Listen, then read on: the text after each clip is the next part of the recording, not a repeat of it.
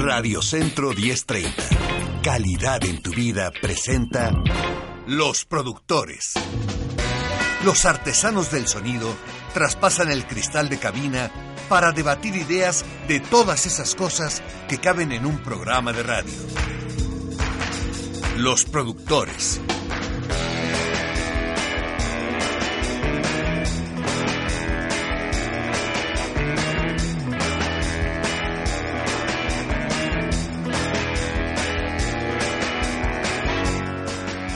Muy buenas tardes, qué gusto saludarle en una emisión más de Los Productores. Hoy es jueves 9 de enero de 2020 y es desde luego un gusto, un privilegio y un eh, honor estar aquí ante este micrófono, sobre todo porque está usted del otro lado de la radio o del aparato receptor o de la computadora o de lo que sea.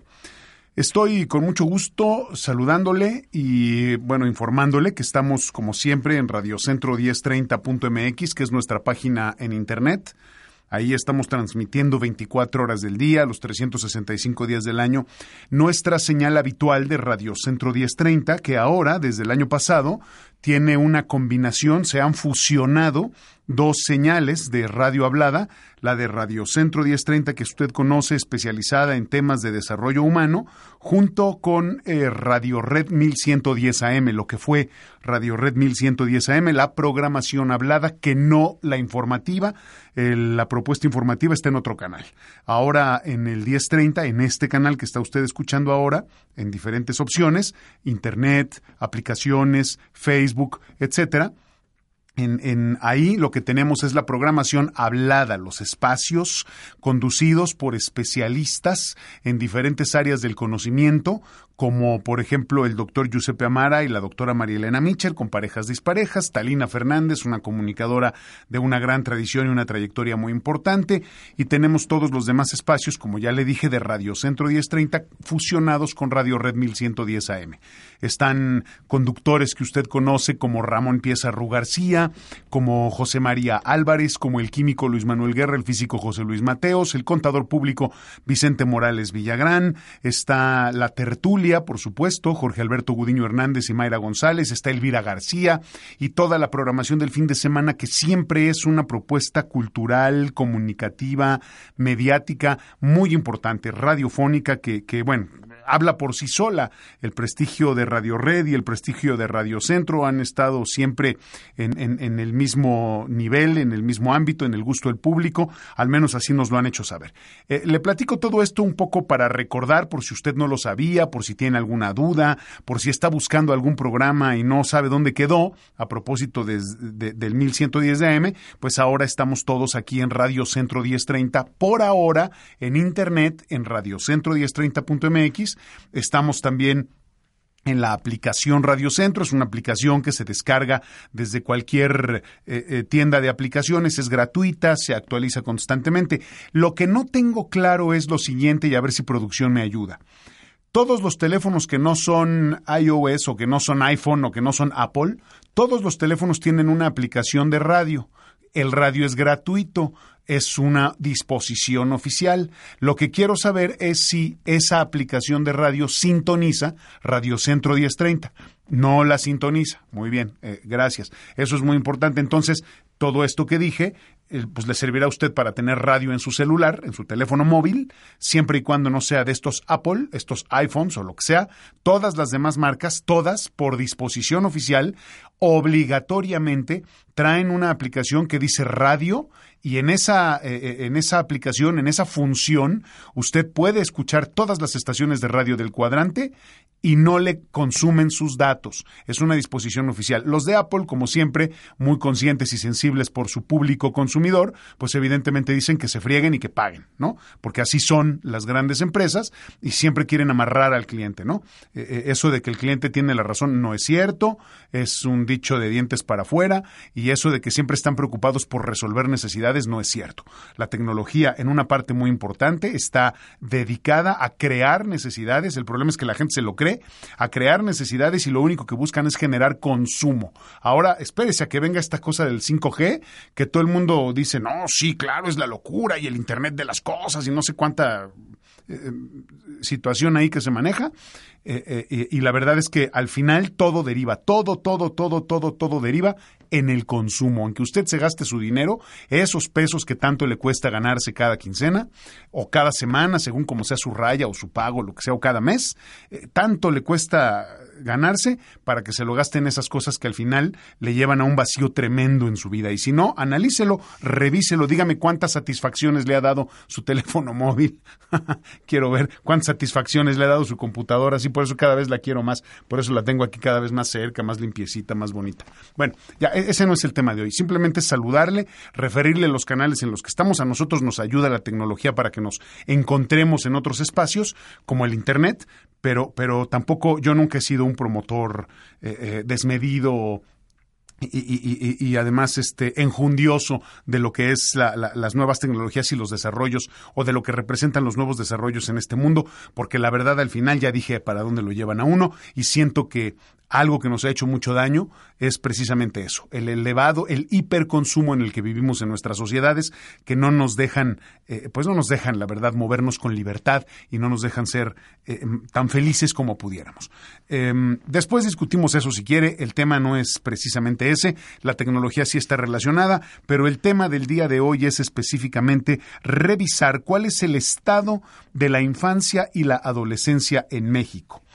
Em, el año pasado, sin duda, fue un año caracterizado por cambios políticos, por cambios administrativos, impulsados por el nuevo gobierno. Ahí eh, se, detectan, están identificados 25 proyectos estratégicos, eh, eh, austeridad en el gasto público, reformas legislativas, la institucionalización del modelo político del partido gobernante o del movimiento gobernante, porque no es un partido, es un movimiento es Morena, ¿no? Es el movimiento, etcétera, etcétera. Bueno, eh, de acuerdo con la Red por los Derechos de la Infancia en México, eh, los niños y los adolescentes se volvieron invisibles para esta nueva administración. Es una declaración, esto que acabo de decir, los niños y los adolescentes se volvieron invisibles para esta nueva administración porque no forman parte de los 25 proyectos estratégicos que presentó Andrés Manuel López Obrador. Eh, es una declaración de la Red por los Derechos de la Infancia en México. Vamos a entender qué es lo que está pasando, cuál es la lectura, pero no nada más eso, no crea que nos vamos a meter directamente o solamente en el tema político. Vamos a tratar de entender cuál es el estatus de los niños y los adolescentes. No me voy a desgastar diciendo las niñas, los niños y los adolescentes, porque entonces no vamos a acabar nunca. este programa es incluyente, este programa siempre está pensando en todos los seres humanos, sin importar su inclinación o sus preferencias o sus gustos o lo que sea.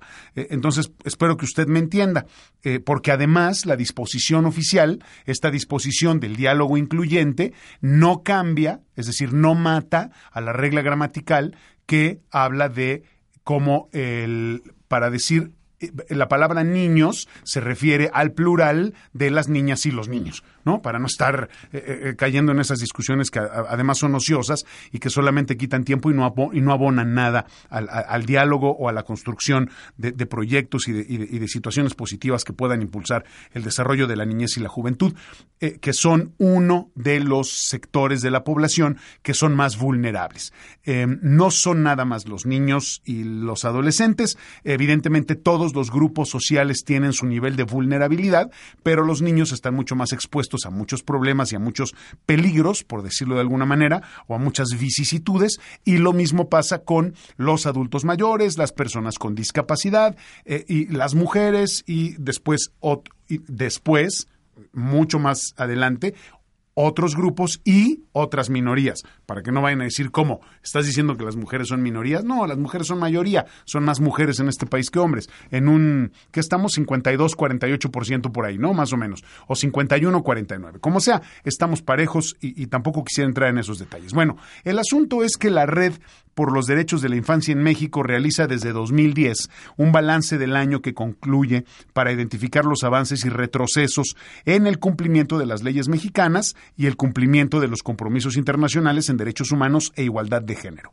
Este análisis se realiza a través de los principios rectores de la Convención sobre los Derechos del Niño de la Organización de las Naciones Unidas, eh, eh, que se, se acordó en 1989 eh, eh, y, que tiene que ver con la supervivencia y desarrollo, no discriminación, participación e interés superior de la niñez. Que ese es un concepto que se empieza a manejar en México ya de forma más mediática. Siempre ha existido el interés superior de la niñez, es algo por lo que el sistema judicial debe de velar, los padres, la institución educativa eh, o las instituciones en general en este país deben de velar precisamente por el interés superior de la niñez. Ese es un tema central que no podemos eh, dejar de lado, ¿no? El interés eh, superior de la niñez, o sea, que están por encima de cualquier otro asunto, de cualquier otra prioridad o, de cualquier otro tema que pudiera resultar em, prioritario. Eh, finalmente son primero los niños y después eh, habría que analizar esto también con más detenimiento. Vamos a entrar ya en materia para hablar de este balance eh, eh, anual 2019, infancia y adolescencia en México, y para eso voy a platicar con Juan Martín Pérez García, es el director ejecutivo de la Red por los Derechos de la Infancia en México. Para que usted ubique cómo se le conoce a esta red, por su acrónimo, es REDIM es eh, el, nombre eh, con el que usted la va a poder ubicar en Internet y en otros espacios para poder tener más información. Bien, ¿cómo están los, los niños y los adolescentes en este país? Juan Martín Pérez García, gracias por, por tomar la llamada aquí en Los Productores. Bienvenido al aire. Gracias por, por estar aquí. Gracias. Eh, bueno, lo mejor para este año y particularmente agradecido porque nos ayuden a hacer visible la grave situación por la que atraviesan niños y niñas en este país. Eh, quisiera, si me permites, como puntualizar tres cosas que por favor ilustrar. Eh, nosotros hace ya 10 años hacemos balances al fin de, de cada año, buscando identificar los avances que se tienen y al mismo tiempo los desafíos. Y particularmente en este 2019 nos preocupó muchísimo que al no quedar los niños y niñas en los 25 proyectos prioritarios que estableció esta administración para el sexenio, eh, se tradujo inmediatamente en invisibilidad en temas legislativos, en asuntos presupuestales y literalmente fuera de la agenda eh, política. Y esto es grave porque por mandato de ley los niños y niñas, como lo establece el artículo cuarto constitucional, tienen que ser prioridad para cualquier funcionario o funcionario de gobierno.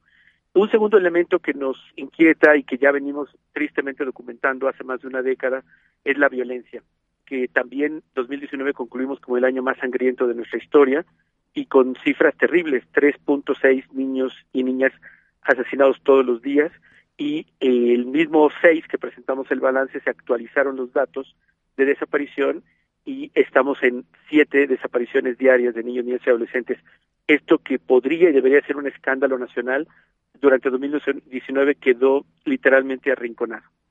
Eh, Juan Martín Pérez García, ¿a qué atribuyes que los niños, los adolescentes hoy se vean, más bien no se vean eh, desde la óptica tanto del gobierno como de otros sectores e instituciones importantes del país?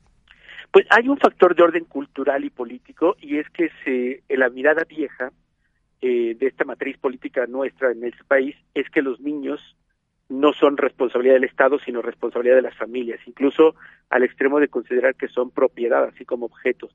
Por otra parte, tristemente, los niños no votan, entonces no se convierten en una clientela electoral a la que hay que convencer o atraer. Y por otra parte, la inversión para niños y niñas es tiene que ser alta por el nivel de rezago que tenemos y no, no resulta al no al no votar, al pensar que le toca a las familias, pues en consecuencia pensar en invertir en la infancia cuesta trabajo. Entonces, creo que eso se hace, se conjuga. Lamentablemente, estas miradas equivocadas, además violatorias a derechos humanos, pues están costando mucho en vidas eh, concretas de niños, niñas y adolescentes. Claro, me da la impresión de que nos hace falta sensibilizarnos un poquito más desde la visión de la cultura o de lo cultural y de lo sociológico e incluso lo antropológico, entendiendo que los niños son un campo virgen, por decirlo así, en donde se pueden sembrar muchas cosas. Eh, creo que hay países en otras partes del mundo, probablemente en Asia, eh, eh, y a lo mejor me voy a ir al extremo, pero un país como China o un país como Japón, por ejemplo, o, o, los países, a lo mejor los que tienen algún régimen político vinculado muy de cerca con la religión, tienen muy clara la importancia de ir inculcando, claro, aquí hay peligros, ¿no? Pero tienen muy clara la importancia de ir inculcando valores, conceptos, preceptos e ir construyendo una sociedad desde su nacimiento a través, irla acompañando, para no decir vigilando, irla acompañando y formando a través de su desarrollo y su crecimiento, de tal manera que en unos años, en, en 18 años, a partir de que pueden votar, o 21 según el país, ya tenemos una sociedad insisto, esto tiene matices negativos y positivos, pero ya tenemos una sociedad, por decirlo de alguna manera, eh, aleccionada. ¿Qué piensas de eso, Juan Martín? Podría ser, podría ser positivo en México si lo pensáramos así, ¿no? Efectivamente, mira, creo que nuevamente en estas visiones viejas de la clase política mexicana se considera un gasto la, la infancia, cuando otros países, efectivamente, como lo has descrito muy bien, lo consideran una inversión. Hay estudios, el Premio Nobel de Economía Hackman ha documentado que por cada dólar que se invierte en niños y niñas pequeños de 0 a 5 años, cuando ellos alcanzan 18 años, devuelven al país en productividad 11 dólares. Claro. No hay ningún banco, ningún sistema financiero que dé mejores rendimientos a un país, a una economía, que invertir en los niños y niñas pequeños, porque precisamente es en la etapa donde se establecen las bases eh, emocionales, fisiológicas, eh, de eh, vínculo, digamos, e interrelación social, y eso lamentablemente en nuestro país se está haciendo al revés. Recordemos que 2019 fue el año donde se cancelaron las estancias infantiles para los niños más pobres, afectando a 300 mil niños de 0 a 4 años, eh, y esto pues en una visión de venganza política por un lado, pero el otro de ahorro, cuando en realidad lo que estamos es excluyendo más a estos niños y niñas, porque el hecho de que no estén en un espacio profesional donde se estimulen, donde puedan eh, gestar, digamos, otras formas de desarrollo físico en esa edad clave para su cerebro, pues obviamente van a caer en desventaja frente a otros niños y niñas que sí pudieron eh, estar en, en, una lógica de estimulación. Em, Juan Martín Pérez García, director ejecutivo de la Red por los Derechos de la Infancia en México, eh, ¿en qué quedó o qué pasó, qué consecuencias ha tenido el asunto este que acabas de mencionar de las guarderías? Eh, ¿Se cerraron y se acabó? Eh, ¿O cómo evolucionó? ¿Cómo están hoy? Sí, ha sido un proceso largo. Hay como tres etapas. Eso. La, la cancelación ilegal de este programa, porque ya estaba etiquetado en el presupuesto de ingresos de la Federación 2019, las, eh, las líneas de operación y todo, y esto fue ilegal. Esto significaron más de 3.000 amparos ante la Suprema Corte de Justicia. La segunda, el segundo capítulo de esta historia fue el capricho político del gobierno federal porque asoció este programa como de Calderón o sus herencias y fue literalmente eliminarlo y borrarlo de la faz de la tierra.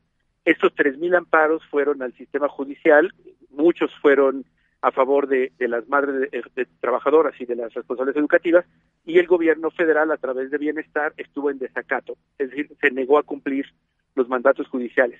Hubo una negociación entre el, gobierno, el Poder Ejecutivo y el Poder Judicial, eh, la Suprema Corte se negó por el costo político a discutir el tema y ahora mismo está en espera de discusión eh, con eh, jueces de distrito.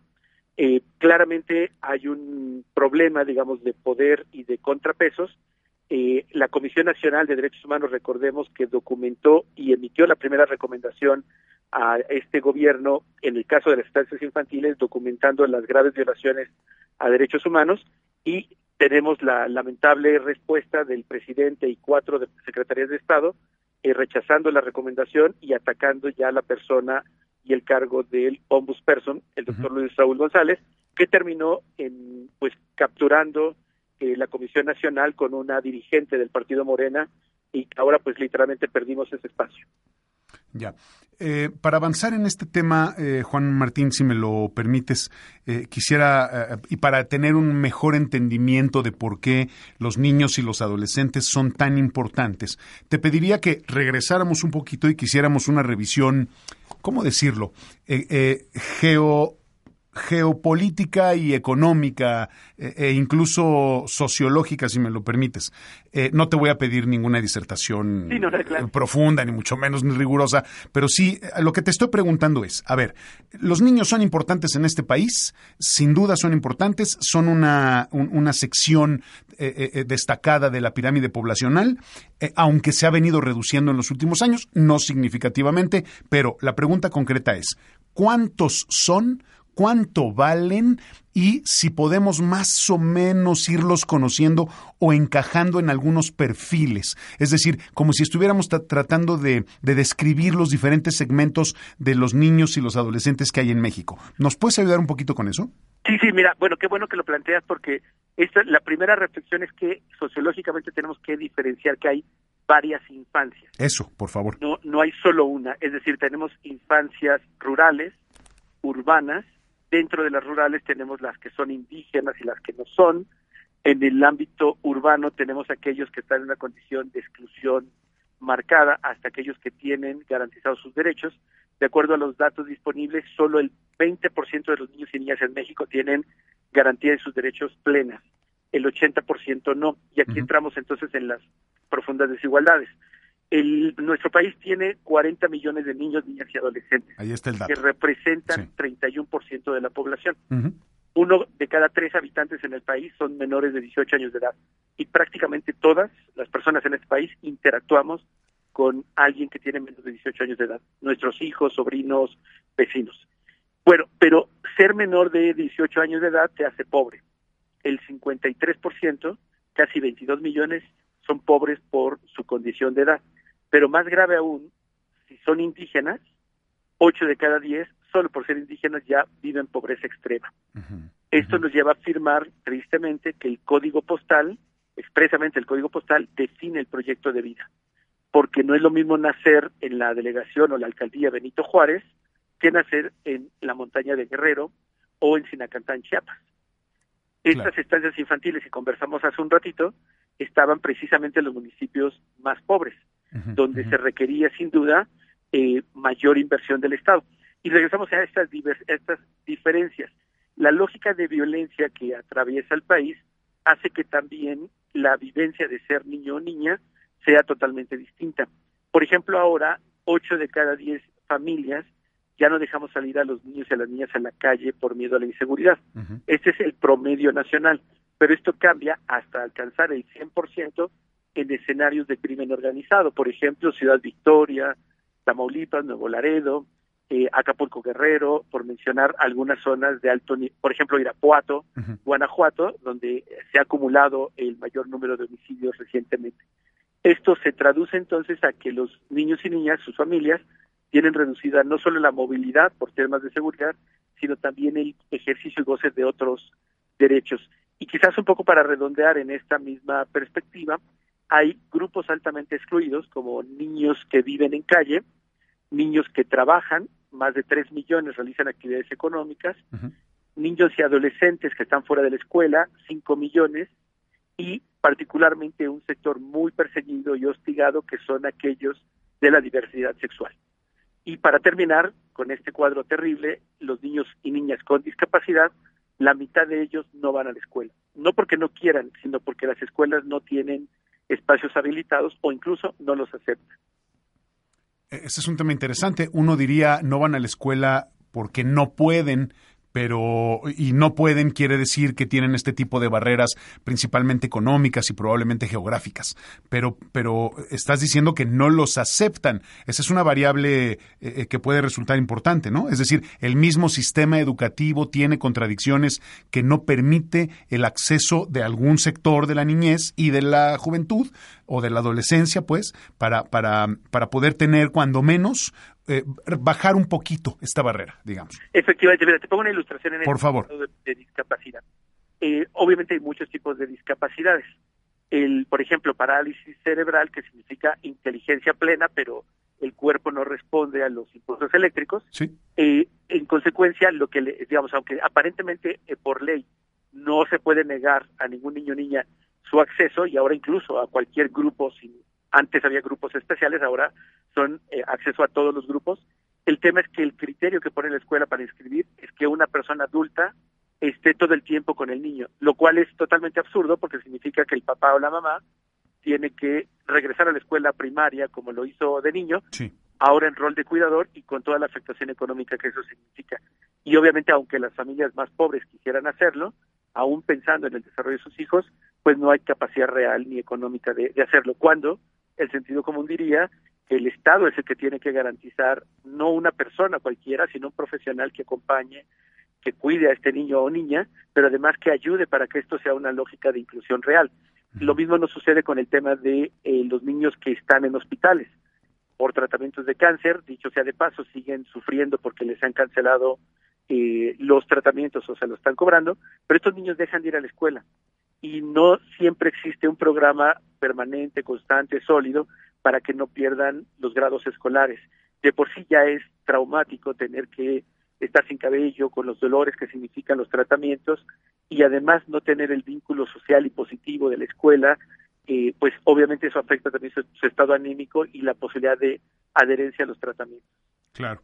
Eh, estamos conversando con Juan Martín Pérez García, director ejecutivo de la Red por los Derechos de la Infancia en México, Redim. Estamos leyendo, estamos revisando, repasando cuando menos este balance anual 2019 sobre la infancia y la adolescencia en México. Eh, Juan Martín, eh, es suficiente lo que nos has dicho hasta ahora. Tú empezaste tu, tu, intervención diciendo que la situación que viven los niños es una situación grave. Y ya nos explicaste de alguna manera que están expuestos a ciertas circunstancias de violencia, que están expuestos a circunstancias de marginación, a determinaciones geográficas que, que, que deciden por sí mismas si tienen un futuro promisorio o no, o qué tan lejos están de alcanzar las mismas oportunidades que otros niños, ¿no? Que viven en otras condiciones. ¿Qué otro factor o qué otros elementos podrías tú eh, aportar para entender y definir mucho más esta situación grave de la que hablas en la que se encuentran los niños y los adolescentes en México? Mira, creo que vale la pena eh, destacar parte de lo que nuestro balance presentamos Por favor. hace tiempo, insistimos, es que tenemos que reconocer a niños y niñas como sujetos de derecho, como lo establece la Convención sobre los Derechos del Niño que México firmó hace ya 30 años. Esto significa equivalencia humana. Es decir, son parte de una familia, al igual que lo son las mujeres, los hombres adultos, los abuelos, y tienen que tener desarrollo propio, no dependiendo de la dinámica familiar. Y las culturas viejas a las que me he referido en la visión política, que se traduce en acciones de Estado, sigue pensando que si beneficia a la familia con becas o programas sociales, con eso se beneficiarán los niños. Precisamente la lucha de las mujeres nos ha mostrado que no, pese a que nuestros países y economías pudieran haber avanzado, las mujeres quedaban sojuzgadas por su condición de género. Lo mismo pasa con los niños, por eso la importancia de abrir espacios de participación y reconocer que tienen muchas cosas que decir y que además estamos obligados a atenderlos, además por supuesto de prevenir temas de violencia. Lamentablemente este reconocimiento y construcción de ciudadanía temprana va a tener varias afectaciones porque no se les está permitiendo en consecuencia construir una cultura política que les permita cambiar la manera en la que ahora nosotros ejercemos nuestra acción ciudadana, que a veces se reduce solo al voto. Eh, en resumen, un poco es que si no estimulamos la participación de los niños y niñas en todos los temas que les afectan, en realidad estamos afectando a la democracia de este país. Yo suelo ilustrar que cuando hablamos con los políticos o las políticas en este país y les planteamos el tema de la participación, nos miran con sorpresa y suelo ayudarles a recordar su infancia que estuvo literalmente plagada de control adulto y de forzarles a guardar silencio, cuando en realidad eso no solamente fue una mala experiencia para ellos, sino que ahora hace difícil que se entienda que la participación no solo es un derecho, sino es un beneficio. Hay una frase de un eh, sociólogo argentino, usted lo que dice más o menos que lo que es bueno para los niños es bueno para la democracia. Si los niños y niñas participan, claramente nuestra sociedad va a ser más democrática y vamos a tener más conciencia crítica y no solamente guiarnos por emociones, como ahora está pasando, que nos polariza, que nos hace pensar que es a favor o en contra, y nos inhibe en consecuencia exigir nuestros derechos como ciudadanos y ciudadanas. Las nuevas generaciones, a diferencia de nosotros que nacimos el siglo pasado, tienen ahora acceso a mucha información a través de Internet y precisamente les hace mucho más críticos de forma natural pero el mundo adulto está aterrado y piensa que la responsabilidad son los derechos y entonces hay expresiones bastante absurdas y ajenas a, a la ciencia como hablar de los niños tiranos, ¿no? Sí, claro. Ese tipo de expresiones que claramente es de gente que no está formada, pero que pegan mucho en Facebook o en los blogs y que muestran no solamente el miedo adulto, sino que dan cuenta de cómo se discrimina y se trata de forma desigual a niños y niñas violando las leyes. Claro. Eh, Juan Martín, qué, importante esto, esto que estás diciendo. Quiero eh, preguntarte, avanzando en este tema, ya que nos diste esta situación general, el estado del arte, digamos, de la niñez y la adolescencia en México, estos 40 millones, 31% de la población, eh, eh, su, su, nivel de, de, de, diferencia en términos de las oportunidades que tienen, eh, sus perfiles de cierto punto que son pues variadísimos, ¿no? Como, como regiones tenemos en el país, como niveles socioeconómicos, como edades, como una, una serie de cosas. Pero quiero preguntarte, y, y, y me interesa mucho saber esto para, para entender un poco más una realidad mucho más macro. Eh, ¿Tenemos algún punto de comparación con otros países? Eh, por ejemplo, de la OCDE, porque pues, jugamos en ese club, ¿no? Ni modo, tenemos que aceptarlo. Y con otros países del mundo, por ejemplo, eh, países que estén suscritos a la Declaración de los Derechos del Niño de la ONU y que, y que, y que tengan algo que decir y reportar al respecto. Sí, claro, tristemente, eh, eh, bueno, partamos de que México es una economía muy rica. Somos la economía número 13 del mundo. Sí. Formamos parte de la OCDE, de estas 20 economías más importantes, pero en los indicadores comparativos con estos 20 países estamos muy abajo. Para ponerte una ilustración, Sí. lo que México invierte en su infancia, que representa el 31% de la población, no supera el 8% del Producto Interno Bruto. Si hiciéramos un comparativo bastante básico, que seguramente los economistas se ofenderían con mi comparativo, el 100% de la población y el 100% del Producto Interno Bruto, solo destinamos 8 puntos a 31% de la población. Las cuentas no nos salen bien. O sea, la cantidad de dinero que invertimos en infancia es muy poco comparado con lo que queremos y lo que somos como economía. Y vamos a los comparativos. Sí, por favor. Por ejemplo, los Estados Unidos están invirtiendo en torno al 16% del Producto Interno Bruto. Países con economías más pequeñas, como Polonia, invierten hasta 24%. Y un ejemplo que recientemente ha estado aquí en nuestro país es Bolivia. Bolivia alcanzó 32% del Producto Interno Bruto para invertir en su infancia. Obviamente esto se tradujo en indicadores impresionantemente buenos, más allá, por supuesto, de la cosa política y democrática que no compartimos de quererse quedar eternamente en el poder, este Sí. señor Evo Morales, pero es obvio que la estrategia que desarrollaron de invertir en su infancia fue muy positiva y ha traído para el Ajá. país eh, avances significativos. Te, te detengo tantito aquí, Juan Martín, por favor, y ahorita seguimos con este comparativo global. Eh, eh, ¿En dónde está el dinero en estos países que estás destacando? Es decir, ¿en qué lo están invirtiendo? Cuando dices que eh, dentro de sus conceptos hay etiquetas específicas dirigidas a los niños, concretamente, ¿qué son? Sí, tres grandes ámbitos. Educación y salud, que forma parte de lo que nosotros ubicamos como, su, como supervivencia y desarrollo.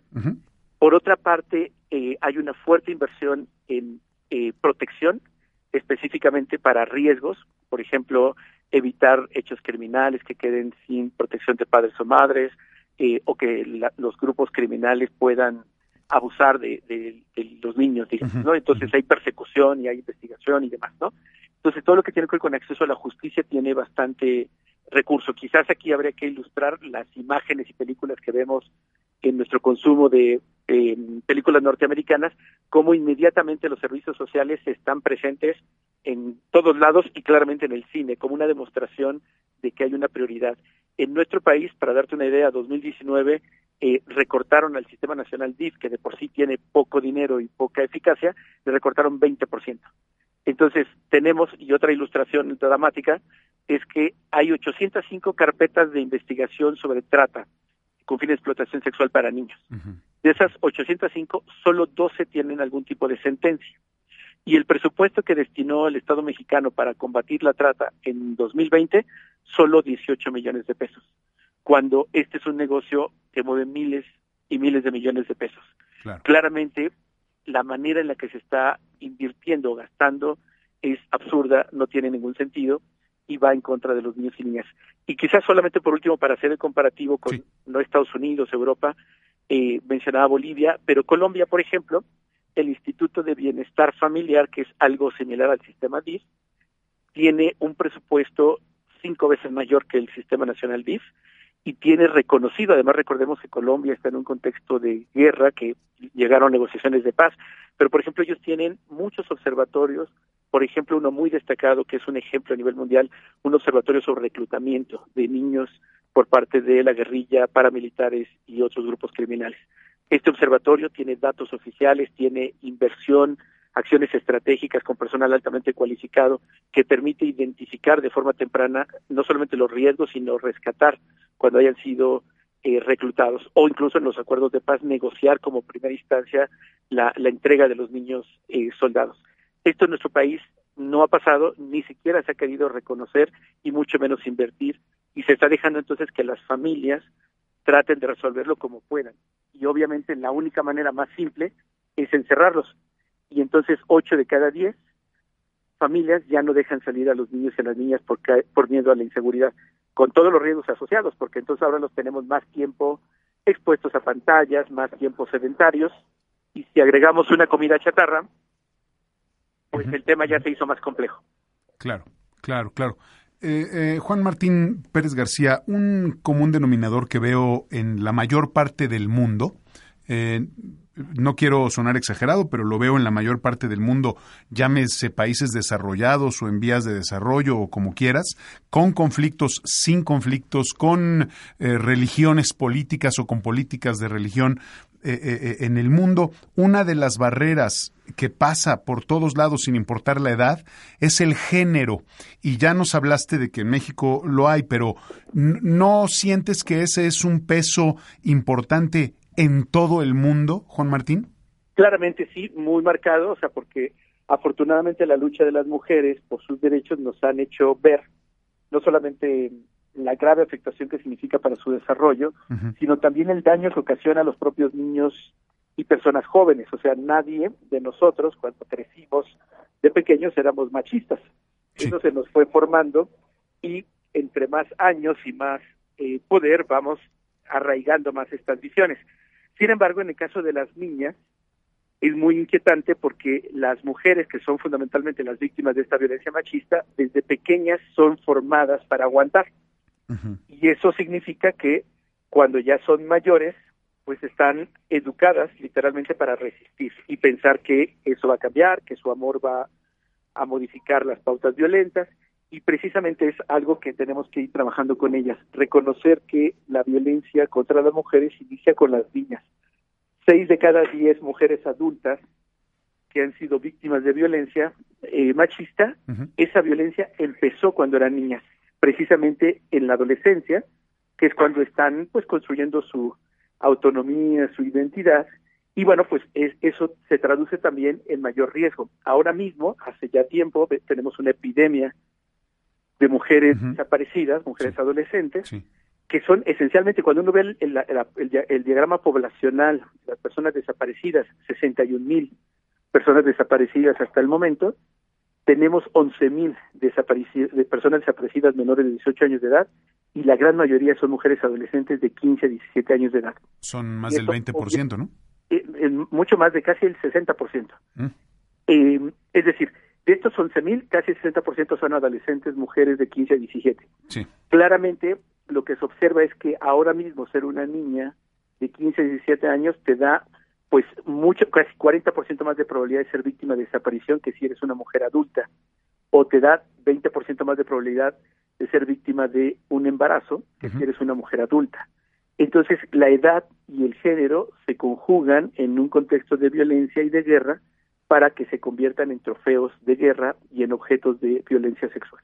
Juan Martín, ¿quiénes son los victimarios? A ver, porque nos queda muy claro que existe prostitución, trata de personas, eh, el tema del reclutamiento temprano con los niños que son llevados a la fuerza a reclutarse en fuerzas eh, eh, armadas, paramilitares, etcétera, y una serie de cosas que vemos que hay como abuso sexual infantil, la violencia no solamente intrafamiliar, porque a la cara está clarísima, ¿no? Violencia intrafamiliar, pues es la familia, es el vínculo ahí sanguíneo, el árbol genealógico. Pero eh, debe de tener alguna cara, debemos de tener cuando menos una pista, eh, tantos años, tanto tiempo, o sea, hay que saber quiénes son o qué perfil, ¿no? De, los que están atacando y disminuyendo y limitando, no nada, no solo a los niños, sino principalmente a las niñas, en este caso sí, en esta idea de género.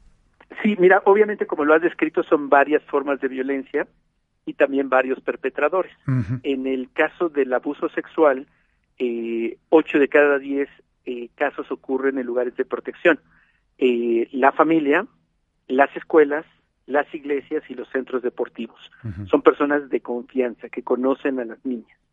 En el espacio público, el acoso sexual, la violación, eh, ocurre, por supuesto, por personas desconocidas en escenarios de crimen con poca presencia del Estado. En estos hechos de crimen organizado, pues eh, claramente son estos cárteles y también funcionarios eh, de todos los órdenes, desde los ámbitos municipales, policías, autoridades municipales, hasta también fuerzas de seguridad estatal y militares. Por supuesto, los grupos criminales eh, con sus varias características, pero también tenemos eh, al perpetrador, digamos, común, a esta persona que aparentemente es buen padre, buen ciudadano, que cuando se presenta la oportunidad del abuso, lo hace. Lo comete, claro. Exactamente. Lo más frecuente eh, ocurre estas violaciones con mujeres eh, alcoholizadas o drogadas. Esto es un delito, pero se justifica culturalmente bajo el tema de ella estaba borracha, ella quiso, tal, tal, y fundamentalmente las víctimas son adolescentes. Muchos de los embarazos tempranos que tenemos, eh, tenemos más o menos, dependiendo de la, la, entidad federativa, pero en promedio 8% de las adolescentes de 15 y 17 años de edad reportan tener un hijo nacido vivo. Esto es gravísimo y casi todas ellas fueron eh, condiciones de eh, embarazos no deseados, resultados de violaciones, de este tipo de, de violaciones con drogas, Sí. o incluso la forma en la que se relacionan con personas adultas con más poder. El matrimonio infantil afortunadamente se logró ya cancelar en todo el país, eh, sin embargo esto no significa que no ocurran uniones tempranas con varones que les llevan hasta 15 años de edad en relaciones económicas y de, de edad desiguales. Entonces cambia mucho de la, la forma, quizás el corazón de todo esto es que esta violencia machista institucionalizada, justificada socialmente, esencialmente se concentra en dominar el cuerpo y los proyectos de futuro de las mujeres. Hablando de barreras demográficas, Juan Martín Pérez García, director ejecutivo de la Red por los Derechos de la Infancia en México, Redim, ¿qué peso tienen, por ejemplo, la raza o el origen étnico, la religión y la edad? Ya nos hablaste del género, está claro, es un común denominador en el mundo, desgraciadamente hay una inclinación por eh, desfavorecer a las mujeres, por eh, reducirles las oportunidades, es una cuestión cultural, histórica, al menos en los últimos siglos, quiero decirlo, eh, pero viene por, y nos hablaste también de las capacidades. Un niño con discapacidades, evidentemente, está mucho más lejos, tiene más, sí, tiene más barreras para poder acercarse a un desarrollo óptimo. Eh, te pregunto por estas tres variables en términos demográficos, eh, raza u origen, religión y edad. Sí, mira, en el ámbito de raza, eh, una de las poblaciones más invisibles que afortunadamente recién ha logrado incluso reconocimiento en la Constitución mexicana son los afromexicanos Sí. y afromexicanas. Eh, porcentualmente no es una población tan significativa como la indígena, que pudiera alcanzar hasta el 10%, Ujú. eh, pero eh, precisamente eh, la invisibilidad les había colocado en una cuestión de desventaja, porque en, un- en un absurdo total no podían ser beneficiados con los institutos de indigenistas, Fíjate porque eran afromexicanos, Ujú, tendrían en ujú. sentido común que haber sido apoyados, pero expresamente no lo eran porque no eran indígenas. Qué bárbaro, Y sí. sí, sí. ya se logró esto y esto es un primer avance importante. Tenemos, por supuesto, a 52 pueblos originarios que están enfrentando pues la, la presión y la hegemonía cultural del occidente, perdiendo su idioma, perdiendo su identidad y, por supuesto, en la condición de sobrevivencia. Comentábamos hace un ratito que 8 de cada 10 niños y niñas, solo por ser de origen indígena o afromexicanos, ya son pobres, pero pobres extremos, no, no es pobreza Ujú. eh, relativo moderada, son pobres, son pobres extremos.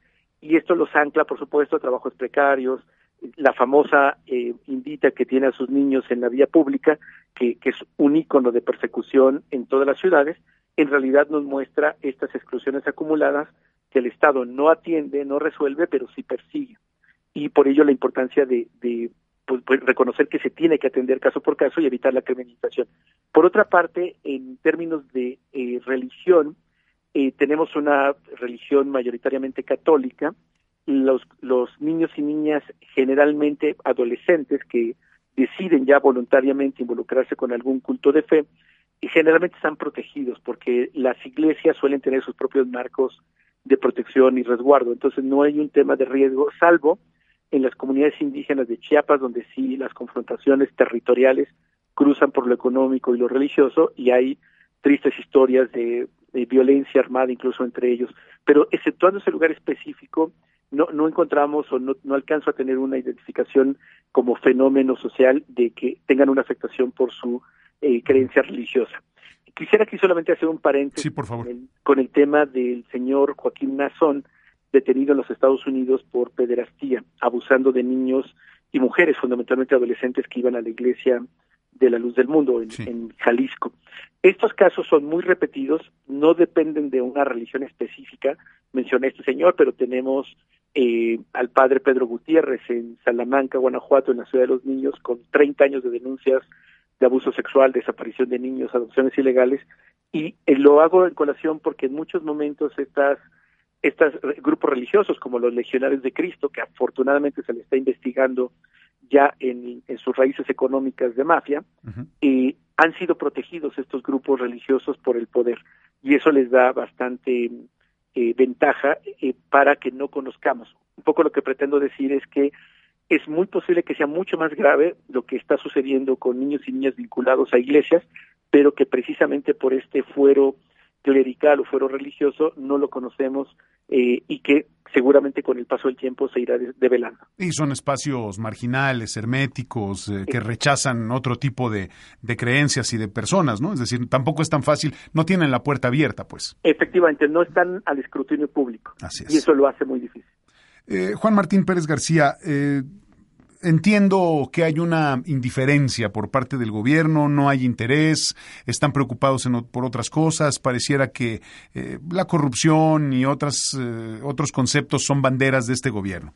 Eh, quiero preguntarte si no ves tú o, si, si la, misma, la misma red por los derechos de la infancia en México a través de este estudio y, otras, y otros trabajos que hacen, no ven ninguna correlación con algún otro programa. O sea, me cuesta trabajo pensar que los niños están completamente aislados, marginados, como si estuvieran en aislamiento, ¿no? En estas cárceles en donde los encierran en un cuarto y no ven a nadie y no hablan con nadie y, están ahí hacinados, digamos, eh, eh, eh, y aislados.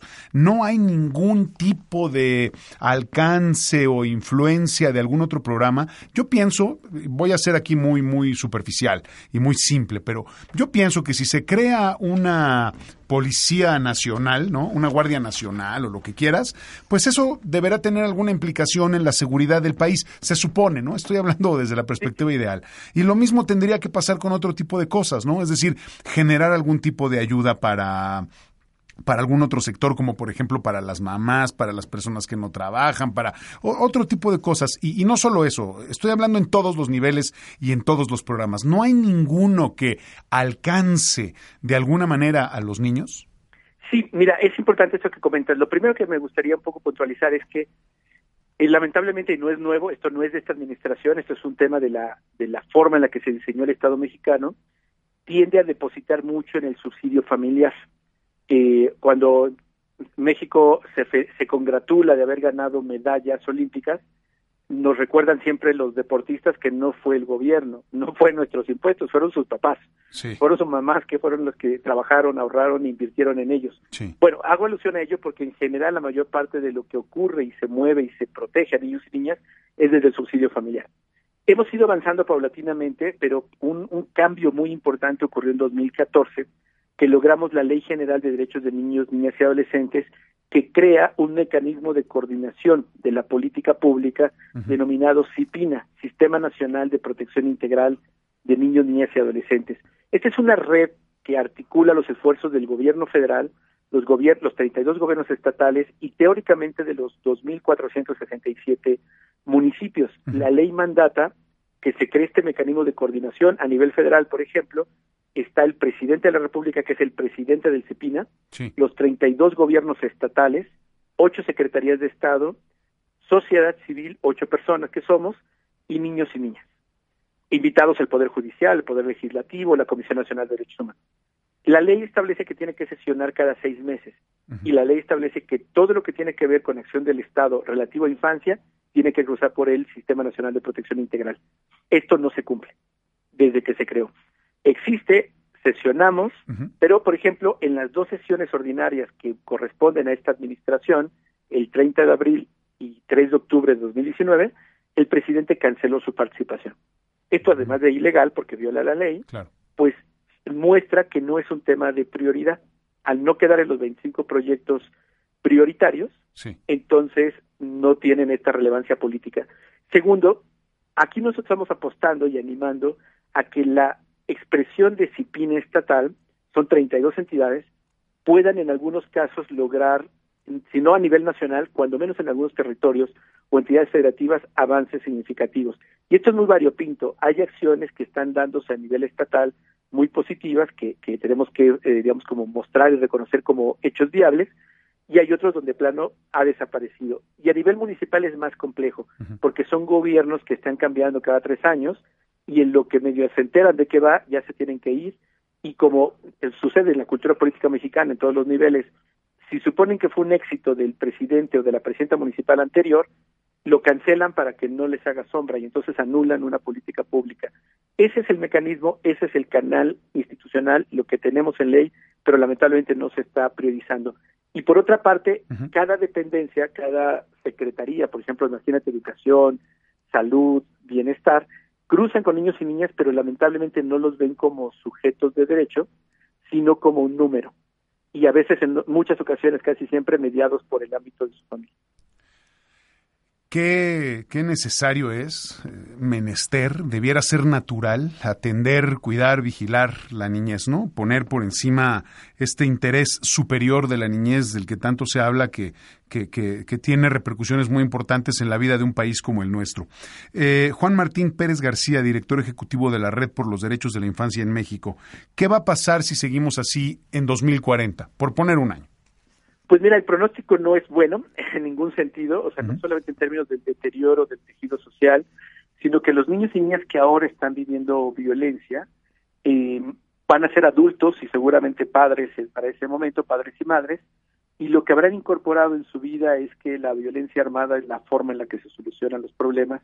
Y por supuesto, como ya nos han anticipado organismos internacionales, México hace mucho tiempo, desde 2012 expresamente, rompió la barrera de lo aceptable en un, en un país eh, como el nuestro y ya los homicidios, por ponerte un, solamente un indicador, tienen rango de epidemia, es decir, que no se pueden parar de manera inmediata y que requeriremos décadas para que esto pueda transformarse. Le hemos estado proponiendo, y lo volvimos a hacer en el, el día, el lunes, que nos acompañaron, por cierto, los Reyes Magos para ir a la mañanera, y posteriormente estar en diálogo con la Secretaría de Gobernación, que así como hicieron 25 proyectos prioritarios en su primer año de balance, sería importante construir el proyecto 26, que permita poner a los niños y a las niñas en el centro, particularmente para frenar lo más grave, que es la violencia armada, por todo lo que de ahí deriva, homicidios, desaparición, feminicidios eh, y otras cosas, y que entonces tenga la misma relevancia que puede tener el aeropuerto, la refinería, este, los nuevos bancos de bienestar, porque incluso en términos de sostenibilidad para este país es todavía mejor invertir en su infancia que en unos bancos. Y obviamente puede no hacerlo, claramente puede no ser una prioridad. Nosotros en nuestro rol de sociedad civil seguiremos haciendo la Contraloría Ciudadana y exigiendo y cambiará el gobierno quien venga y tendremos que seguir luchando.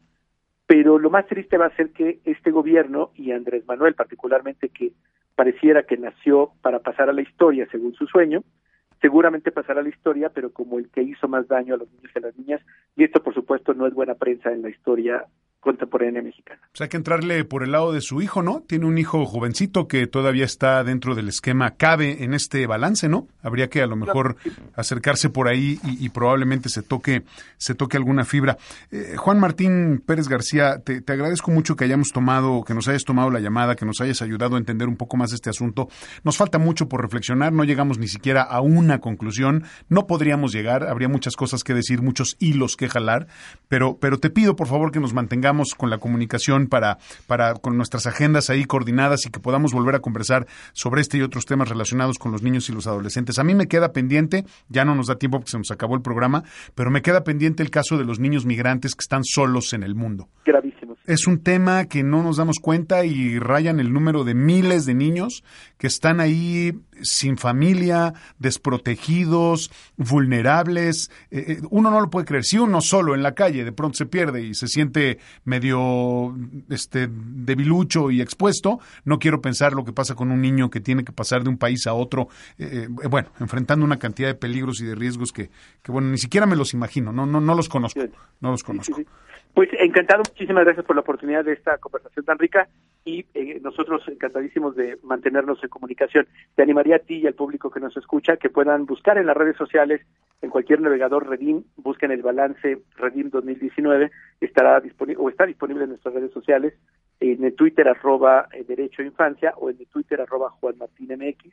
Y bueno, pues nosotros dedicamos a investigar, documentar, dar casos paradigmáticos y dar soluciones. Y estamos proponiendo el proyecto 26 como una alternativa viable y bastante posible para cambiar el rumbo del país. Muchas gracias, Juan Martín. Que tengas buena tarde y mm, conversamos pronto. Gracias, muy buena tarde. Hasta luego, Juan Martín Pérez García, director ejecutivo de la Red por los Derechos de la Infancia en México, Redim. Gracias por sus comentarios y nuestros amigos que se reportan en Facebook. Alejandro Ibáñez Lara, saludos Will, saludos Alejandro. ¿En qué canal de televisión está Radio Centro? ¿Es la octava? Y está en el 8.1 de televisión abierta.